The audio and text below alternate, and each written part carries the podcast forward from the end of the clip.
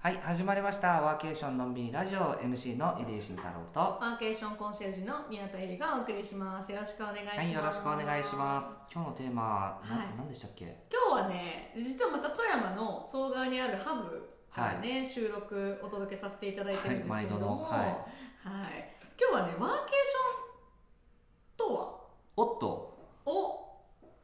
ここへ来てここに来てなる原ほど点回ね帰ですかっていうね。なるほどねうん確かにね今確かにそれ話した方がいいかも、うおん、ワーケーションとはなんですよ。今ワーケーションとはっていううん、部分なんですよね。確でかにもリア確かリにティな感じの思いも含めて今回うはんちょっとね、うんお話ししていこうかなと思うんですけれどもね。なるほどなるほど確かに今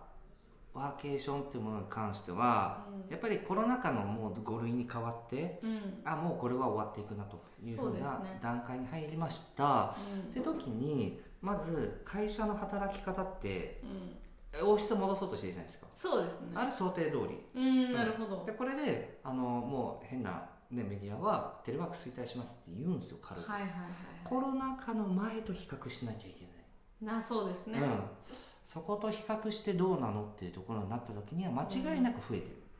うん、うんし自由に働ける多様化する人たちも増えたうん、で今大きな問題になってる一つとしてはもともとそれこそテレワークやってたのに急に戻されて話が違うっていうそれ本当にあると思うんですよ。めちゃくちゃ多いらしいですよこれ今で特にあの新卒の子で、はいテレワークできますって言って入っ入社したのに入社したのに週5出社に戻されたら契約が違うって話なんですよそうですね。でこのクラスのレベルの話までいってるケースも多いでうん結局じゃあどっちがいいのどっちが人材集まるのっていうところは多分これから差が出るただうん転職サイトでテレワークってピョンって打つと一気に減るらしいんですよ会社がへえ、つまり減る少なくなるってことはそこに集中する可能性はあるよねって話確かにそうですね。テレワーク続行意欲はみんな高いからうん、うんだからこれをどう捉えていくのかってところですよね、結局極う端ん、な極例端になっていきますですよね、うんもう結局ハイブリッドとか、うんそのじゃあ週何出勤とか、うん出勤日があるみたいなことで落ち着いてる会社もきっとあると思うんですけど、うんただでもすごく極端になりますよねその例で言うとね、うん一番求められるのはおそらくハイブリッドなんですよ、ですよね、うん、行きたい時に行く行かなくていい時行かなうい、っんていうところがもう自由に選うんべる、で人の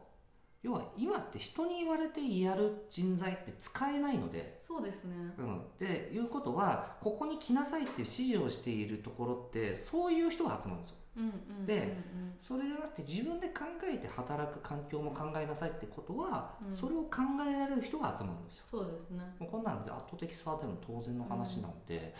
うん、だし海外の話でなんか、ね、そういうのなんだろうオフィス戻してるアメリカの会社とかって話も出るんですけどアメリカって過半数がフリーランスなんでうん、うんうんうんうん そもそもとしての見るものが違うんですよ9割会社員の国とうんうん4割会社員の国のうんその働き方を比較する方がおかしいそうですよね、うんなんかそもそも論でその働くスタンス違うが違うじゃないですか違う違う違オペレーシ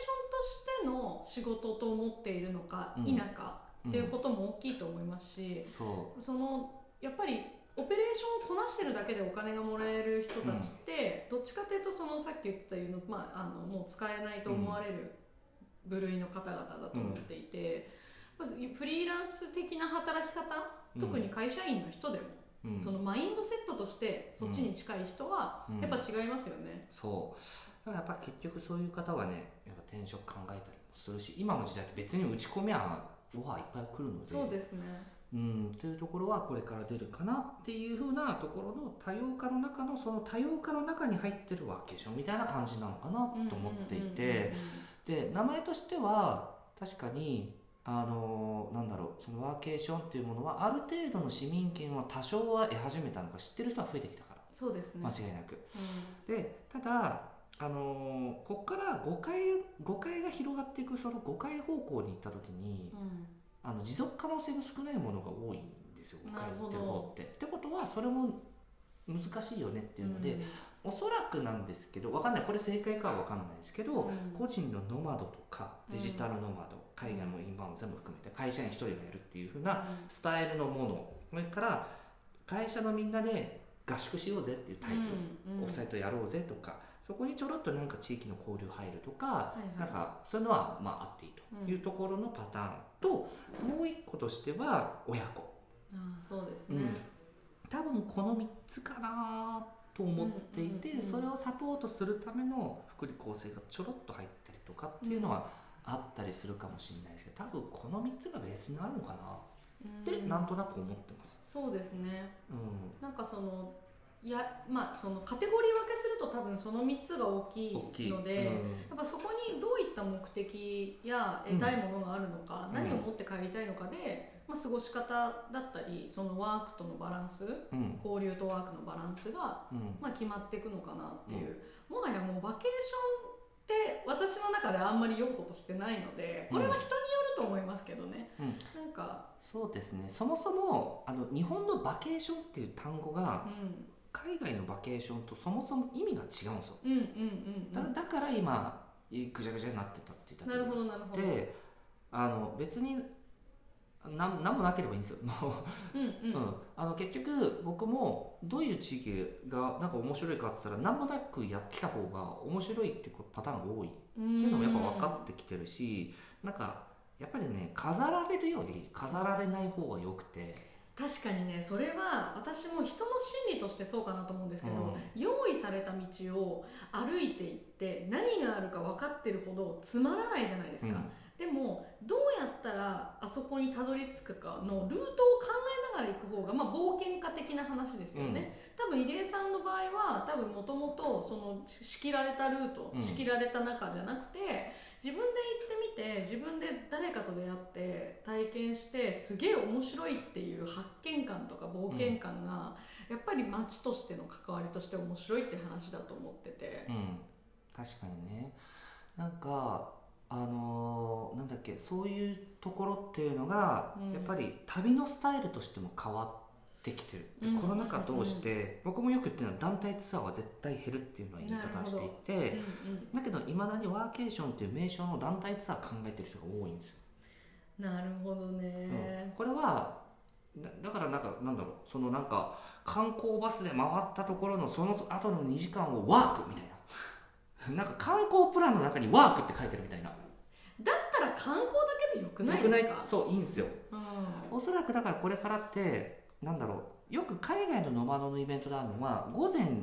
午後夜の3つのカテゴリーしか書いてなくて、はいはいはいあはいここフリーとかはいここはエクスカーションとか、うんあそう書いてる感じの単純なのなんですけど、うん多分こういうのが目になるんじゃないかなって気は。いやしていて本当その通りで、うんそこにどういうオプションがあるのかっていうそうそうそうそうとそこうろが多分充実度と選択肢の幅でうん満足度につながるっていう部分だと思うので、そうであとはもう一個ポイントなのは当日の可否ができる、ああなるほどね、当日仕事って急に入るから確当かに日行けなくなりましたごめんなさいができるできるってことですよね、もちろんなんかそういうところでのなんかキャンセルとか兼ね合いとかいろいろあると思いますよ、うなんですけどなんかその辺とかっていうのができるぐらい柔軟な方がいいんし、うんうんうんじゃあ絶対にこのカヌー例えばなんか、えー、とマリンアクティビティいいよとかっていう人だったらうんそこ多分もう違う考えで来るはずだか、うん確からに、うん、だったらそれは強制じゃない方がいいうんうんうん、全員強制だったらきついんだけど、うんそいつだけがやるだったらいいと思うんですよ、うんうんうん、っていうぐらいのでもこれって正直ワーケーションの話じゃなくてこれ全部の世界的な旅行の流動の話なんですよね、うん、うん、確かにもうそういう風な時代になってきてるからもう正直僕よく言う昭和のうん考え、あ旅行のさっきダンタンアルプスって昭和だと思ってるんで、うんそれもやっぱどんどん切り捨てていかないといけないなと思います、うんうんうんううん確かに何のためにこの3年苦しんだんだとあればなそうねと、うん確かにまあでも今のそのワーケーションが変化していってるっていうことを、うんやっぱこう最前線でいろいろ地域を見ていろいろ事例を見てるから分かることであってうんやっぱまだまだこの感覚になってることに知らない気づいてない、っていうかし知るきっかけがない人がうんいっぱいいると思うのでうんやっぱそこに関して一回こうピッてうんやるときは来るんじゃないかなと思っててそうですねだから今こそ僕はいろんな方がまずあの用意されてないワーケーション一回やってほしいんですようんうん別に一日でもいい日帰りでもいい近くでもいいしうんちょっと遠くでもどれでもいいですどんな感じでもいいからなんか今こそ一回やってほしいな